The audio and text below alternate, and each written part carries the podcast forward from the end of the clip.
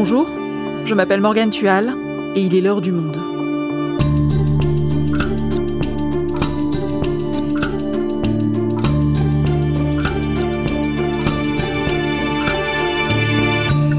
Aujourd'hui, c'est un service hospitalier auquel les Français sont très attachés, les urgences. Elles sont ouvertes à tous, 24 heures sur 24, et garantissent à chacun une prise en charge sans condition aucune. Sauf que cette promesse devient difficile à tenir. Partout dans le pays, des services d'urgence manquent de personnel et fonctionnent au ralenti. De l'aveu même du nouveau ministre de la Santé, les urgences sont malades.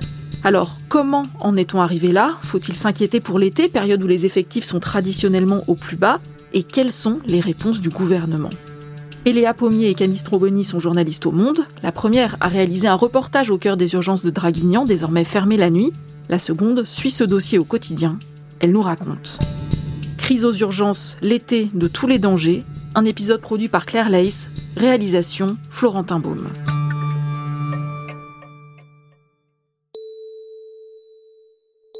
Le message est placardé en rouge et en majuscule sur les portes d'entrée. Le service des urgences est fermé de 18h30 à 8h30. À Draguignan, dans le Var, avant même que la nuit tombe, les urgences s'endorment. Dans les couloirs du service, pas un bruit, pas un cri. Pourtant, aux alentours, les habitants continuent de se sectionner le doigt en ouvrant une huître, de tomber de l'escalier ou de déclarer une crise d'appendicite. Mais depuis le 29 octobre, faute de médecins, la nuit, les patients doivent se rendre au prochain hôpital à 32 km de là. Seules les urgences vitales sont prises en charge. C'est aussi le cas à Bordeaux, Grenoble ou encore Bagnères de Bigorre dans les Hautes-Pyrénées. Et ces fermetures nocturnes ne sont qu'une facette de la crise générale que traverse l'hôpital public. Selon une étude de la Fédération hospitalière de France, 99% des hôpitaux se disent en difficulté pour recruter. De quoi inciter le ministre de la Santé, François Braun, à s'exprimer sans détour lors de sa prise de fonction lundi 4 juillet. Les urgences générales, pédiatriques, psychiatriques, gynéco-obstétricales sont malades, l'hôpital public n'est pas bien et tout notre système de santé est à bout de souffle. Loin des incantations, des yaka faucons, je compte conduire une rénovation de notre système de santé, centrée sur les besoins de santé des Français. Avant d'être nommé ministre, François Braun a piloté une mission flash confiée par Emmanuel Macron pour justement éviter la catastrophe aux urgences cet été. S'il est novice en politique, il connaît en revanche très bien son sujet. Jusqu'ici président du syndicat SAMU Urgence de France, urgentiste de profession, François Braun dirigeait depuis 2010 les urgences de Metz-Thionville. Il sait donc que la crise ne date pas d'hier, ni même de mars 2020 avec l'arrivée du coronavirus. D'ailleurs, en juillet 2019 déjà, son propre service était en grève. Comme ailleurs en France, la contestation s'affiche clairement depuis hier matin à l'entrée des urgences de l'hôpital de Metz même si le service fonctionne par obligation pour des patients qui ne peuvent que comprendre. Les infirmiers ou les médecins, ils sont pas assez nombreux pour, euh, pour nous soigner, pour nous prendre en charge. Au service des urgences de Metz, il manquerait 10 personnels paramédicaux et la situation ne fait que s'aggraver avec des départs volontaires.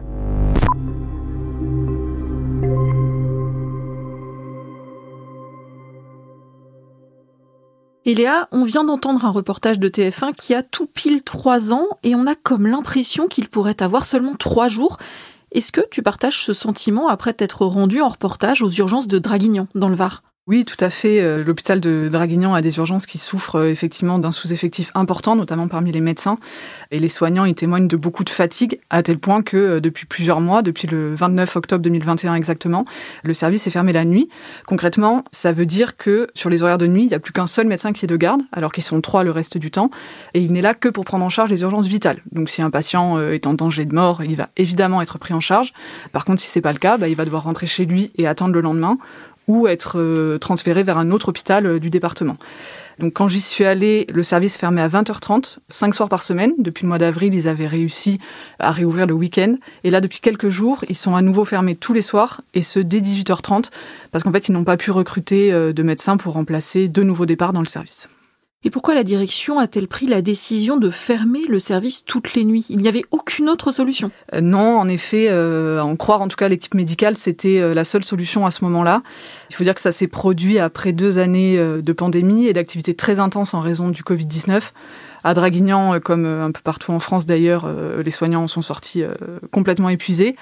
À cela s'est ajouté un été 2021 qui a été particulier parce qu'avec la pandémie, en fait, de nombreux Français ont choisi de rester dans l'Hexagone pour leurs vacances, tout simplement, au lieu de partir à l'étranger.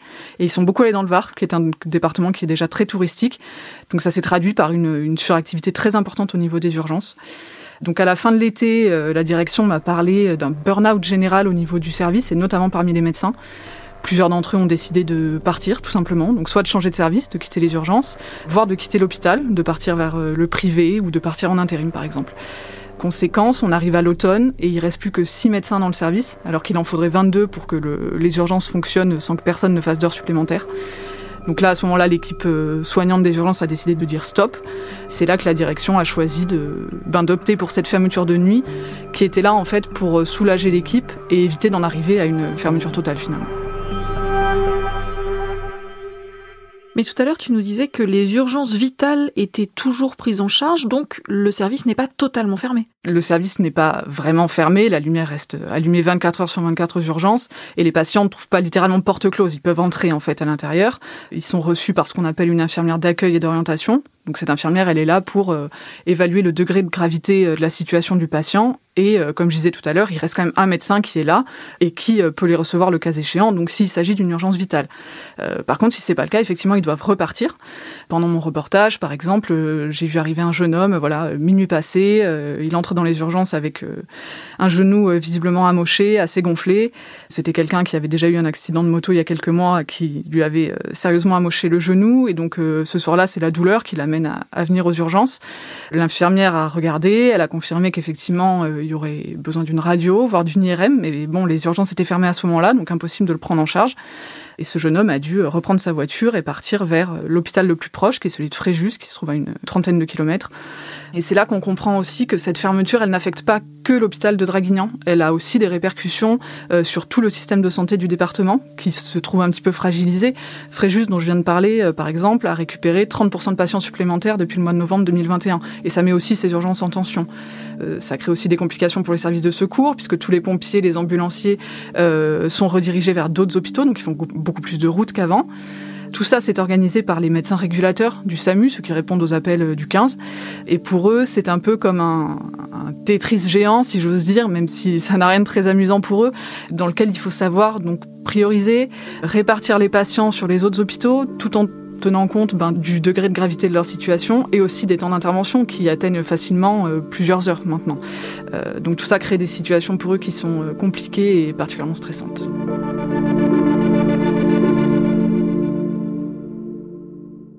Camille, toi tu suis cette crise des urgences au quotidien pour le monde. Des situations similaires à celle de Draguignan, il en existe beaucoup Oui, ça fait plusieurs mois en fait que les services d'urgence sont nombreux à se retrouver de plus en plus en difficulté. Donc il y a beaucoup de chiffres qui circulent. Euh, le dernier qui a fait beaucoup de bruit, c'est l'idée que 120 services d'urgence soit un peu plus d'un sur cinq euh, serait en grande difficulté, devrait emprunter un fonctionnement dégradé, que ce soit comme à Draguignan avec une forme de fermeture la nuit, que ce soit une réduction des lignes de garde, comme on dit à l'hôpital, c'est-à-dire du nombre de médecins présents pour accueillir les patients durant un service de jour ou plutôt de nuit en l'occurrence. Donc 120 euh, services, ça c'est une enquête du syndicat SAMU Urgence de France et c'était à la fin mai. Donc euh, tout le monde s'accorde sur le fait de dire qu'on n'a jamais vu des difficultés aussi fortes aux urgences, sachant que ça fait en effet plusieurs années hein, que ça va mal aux urgences, mais là, ça, ça s'est vraiment accru parce que ça atteint des gros CHU, des gros centres hospitaliers universitaires, où la situation n'était pas forcément simple avant, mais là, elle devient critique quand on arrive à avoir Bordeaux, donc un très gros CHU, c'est assez emblématique, qui va prendre la décision de fermer la nuit, fermer entre guillemets, c'est-à-dire de d'opérer une régulation systématique par le 15 pour euh, réserver euh, le service aux urgences vitales. Ils sont passés à ce fonctionnement euh, dès le mois de mai. Grenoble qui vient d'y passer. Donc voilà, chaque semaine qui passe, on voit un nombre plus important d'hôpitaux qui sont touchés par, par des difficultés importantes. Et la situation pourrait encore se dégrader cet été? Oui, sur les centres hospitaliers, il y a la moitié des responsables qui disent euh, ça va se dégrader cet été. Donc euh, personne n'est très rassuré. On a toujours des grandes tensions l'été et très souvent aux urgences depuis plusieurs années maintenant. On raconte la difficulté de trouver des urgentistes.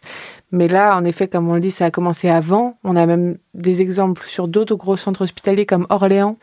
Il y a eu des fermetures importantes dès le mois de mars-avril avec un ce qu'on appelle un burn-out quasiment de l'ensemble des équipes paramédicales, aides-soignants, euh, infirmiers suite à une garde très difficile euh, où euh, les infirmiers se retrouvent avec 20 patients par infirmier et il y a eu un décès. voilà, ça arrive des décès aux urgences, mais là c'était le décès sur un brancard qu'on découvre en cours de route. Donc c'est voilà, ça, choque, ça, ça, crée vraiment un sentiment de maltraiter les patients et d'être dans une situation indigne. Donc euh, voilà, toutes les équipes ont été en arrêt maladie, elles ont repris progressivement, mais on voit que ça monte avant même l'été. Euh, on a une angoisse générale parce que on voit bien que euh, l'activité des urgences augmente depuis plusieurs mois.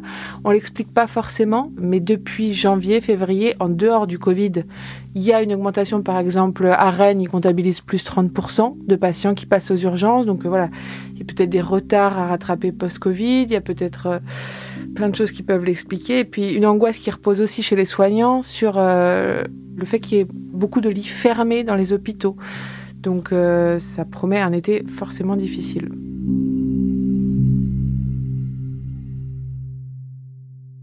Alors, comment en est-on arrivé là? Pourquoi les urgences vont-elles si mal? Alors, on a bien sûr la pénurie médicale donc le manque de médecins, qui est dû à une démographie euh, déclinante, parce qu'on a réduit dans les années 90 au maximum le numerus clausus, c'est-à-dire le nombre de jeunes autorisés à poursuivre des études de médecine, donc des départs en retraite qui sont pas forcément remplacés à hauteur, puisque la génération qui arrive est pas suffisante. Ensuite, urgentiste, c'est un métier forcément difficile, encore plus quand on est en sous-effectif et qu'on doit faire des heures supplémentaires. Et donc, troisième point, les urgences, euh, c'est la porte d'entrée de l'hôpital, mais c'est aussi le carrefour entre ville et hôpital. Ça cristallise en fait beaucoup de problèmes du système de santé parce que d'un côté, il y a les déserts médicaux, donc le manque de médecins qui continue à, s'aggraver. De l'autre, en fait, les urgences doivent trouver des places pour leurs patients dans les services. Donc ça cristallise les difficultés et de la ville et de l'hôpital. Oui, et cette problématique de désertification médicale dont on vient de parler, elle, existe évidemment dans la région de Draguignan. Donc cette région, ce qu'on appelle la Dracénie. Ça compte à peu près 110 euh, 000 habitants. Et en fait, Caroline Chassin, qui est la directrice de l'hôpital de Draguignan, m'expliquait que euh, sur un un territoire semi-rural comme le, comme le leur, les urgences, c'est une solution de premier recours en fait pour des patients qui ont pas forcément de médecin généraliste ou qui ont un médecin généraliste qui est pas à côté de chez eux. Et donc, euh, dans ces situations-là, l'hôpital devient euh, une forme de réponse à la désertification médicale. Et c'est pour ça que la fermeture d'un service d'urgence, ça a aussi une dimension un peu symbolique dans la tête des habitants parce que euh, c'est, me disait-elle, une, une, nouvelle digue en fait qui cède, pour ne pas dire la dernière digue en fait qui cède à ce moment-là. Et d'ailleurs, le maire de la ville, qui s'appelle Richard Strambio, m'a dit, je cite, que la population avait vécu cette fermeture nocturne comme un traumatisme parce qu'il faut savoir qu'il y en a déjà euh, pas mal d'entre eux qui habitaient à plus de 30 minutes de Draguignan et qui se retrouvent finalement maintenant très loin du premier service d'urgence euh, ouvert la nuit. Pourtant, les services d'urgence ne sont pas censés pallier la désertification médicale, c'est pas leur rôle. depuis plusieurs années, c'est ce qu'elles font, parce qu'en fait, euh, elles servent bien sûr à compenser le manque de médecins en ville, le manque de généralistes, aussi le manque de spécialistes se rendre aux urgences, c'est quand même être assuré d'être examiné. On n'a pas avancé les frais et on a accès, si besoin, à en général un plateau technique pour faire tous les examens nécessaires. Voilà, on est sûr d'être pris en charge, même si maintenant les, les, voilà, les durées d'attente quand on n'est pas en mode urgence vitale euh, ne cessent d'augmenter. Et ça, ça se voyait très bien dans, dans la salle d'attente de Draguignan quand j'y suis allée, où en fait il y avait beaucoup de patients qui étaient là sans avoir réellement besoin de l'intervention d'un urgentiste euh, pour les soigner. J'ai en tête le cas d'un homme qui est arrivé aux urgences pour un coup de soleil qu'il avait pris trois jours plus tôt et qui, de son aveu même, ne lui faisait même pas mal en fait, par exemple. Alors à Draguignan, ils ont cherché des solutions hein, pour prendre en charge tous ces patients qui arrivent moins par euh, nécessité médicale que par euh, détresse pour certains, méconnaissance parfois, facilité aussi hein, pour d'autres. Et donc ils ont installé au sein des urgences une consultation de euh, médecine générale. Dans la journée, elle est assurée par un interne. Le soir, elle est assurée par un médecin généraliste jusqu'à minuit. Malgré ce circuit parallèle qui allège quand même les urgentistes de tous ces cas-là, les urgences débordent quand même. Et ça, ça s'explique notamment parce que le problème des urgences, c'est pas seulement le flux de patients qui est trop important et qui arrive en continu toute la journée. Le problème, c'est que la crise ne touche pas que les urgences, ça fait des mois que la crise touche l'ensemble de l'hôpital.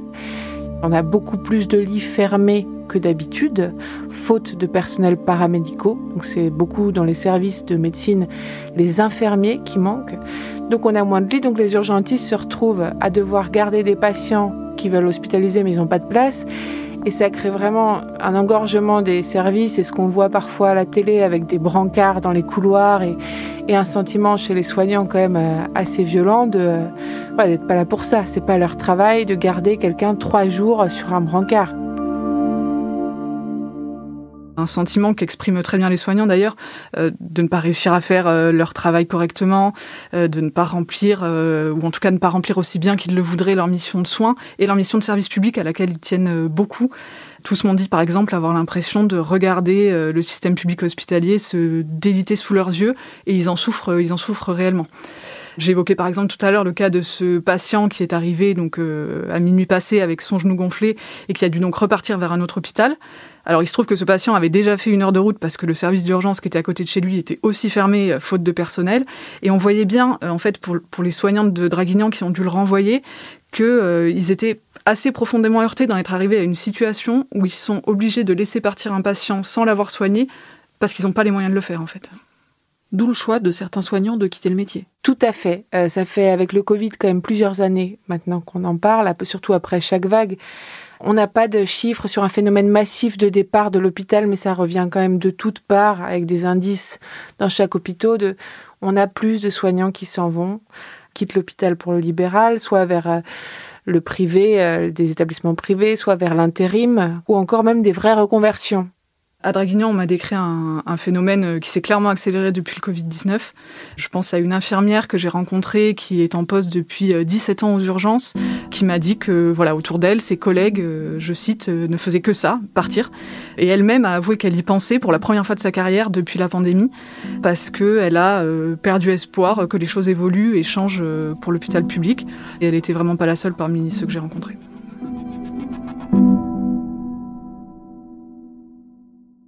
Les soignants sont donc en attente d'un grand plan pour, disent-ils, sauver l'hôpital public.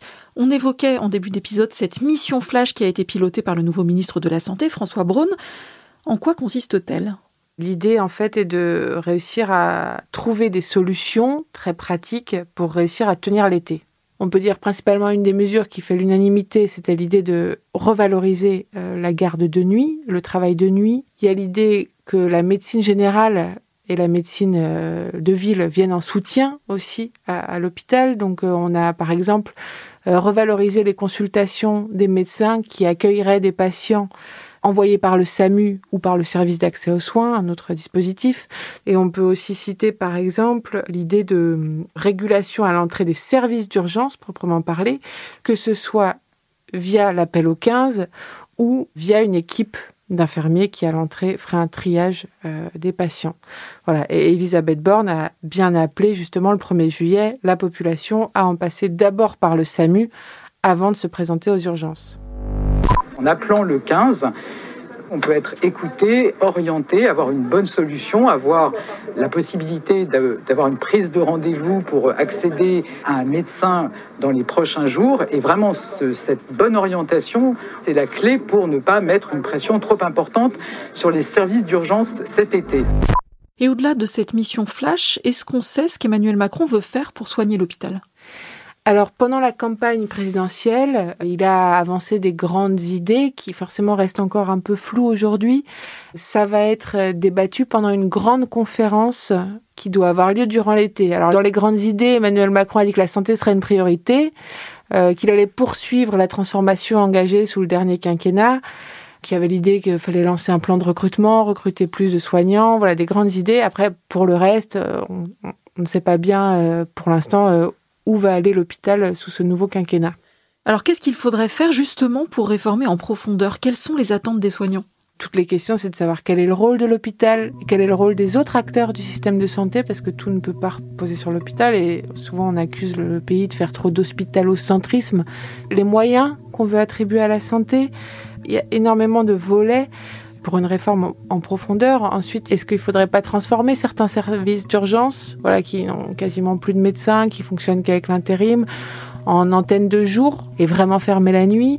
Est-ce qu'il faudrait pas mettre en place des équipes d'infirmiers, de paramédicaux qui vont faire des, dans certains protocoles, qui vont en premier sur le terrain accéder à des patients qui en auraient besoin? Ça remplacerait des médecins, donc ça fait forcément débat aussi. Voilà, il y, a, plusieurs solutions structurelles qui pour l'instant n'ont pas encore été tranchées totalement. Ça va être le sujet des mois qui viennent.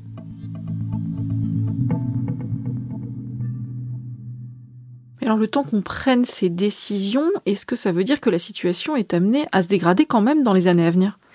Alors, il est certain que la situation ne va pas s'améliorer dans les années qui viennent sur le plan de la démographie. Euh, le nombre de médecins, ça va continuer à s'aggraver. Donc voilà, on se prépare forcément à avoir des difficultés les prochaines années on a dans le même temps une population qui, depuis plusieurs années, a des besoins en santé qui augmentent. Euh, une population qui vieillit, des malades polypathologiques et qui ont besoin de soins qu'on invente. Donc on, a toute une gamme de, choses qui font que ça va se tendre. Et puis on a une dernière donnée qui est vraiment euh, qu'on ne peut pas passer outre, c'est que ça, fait peut-être deux décennies qu'on réduit euh, fortement les moyens des hôpitaux. Il y a des restrictions budgétaires euh, générales, mais qui touchent en premier l'hôpital. On a réduit euh, le nombre de lits. Alors oui, on a gagné potentiellement en performance, on a organisé de l'hospitalisation à domicile, on a imaginé d'autres euh, fonctionnements en ambulatoire sur la journée. Donc il y a eu des gains, mais on est aussi quand même, c'est l'avis de beaucoup de soignants, on est aussi allé trop loin dans les économies. Donc il y a un moment où il est certain que ça va être difficile euh, de remettre tout le système à flot. Et dans tous les cas, la question de l'hôpital et du système de santé, ça va pas se régler demain. Ça prendra du temps. Merci Camille, merci Eléa. Merci, merci. Morgane.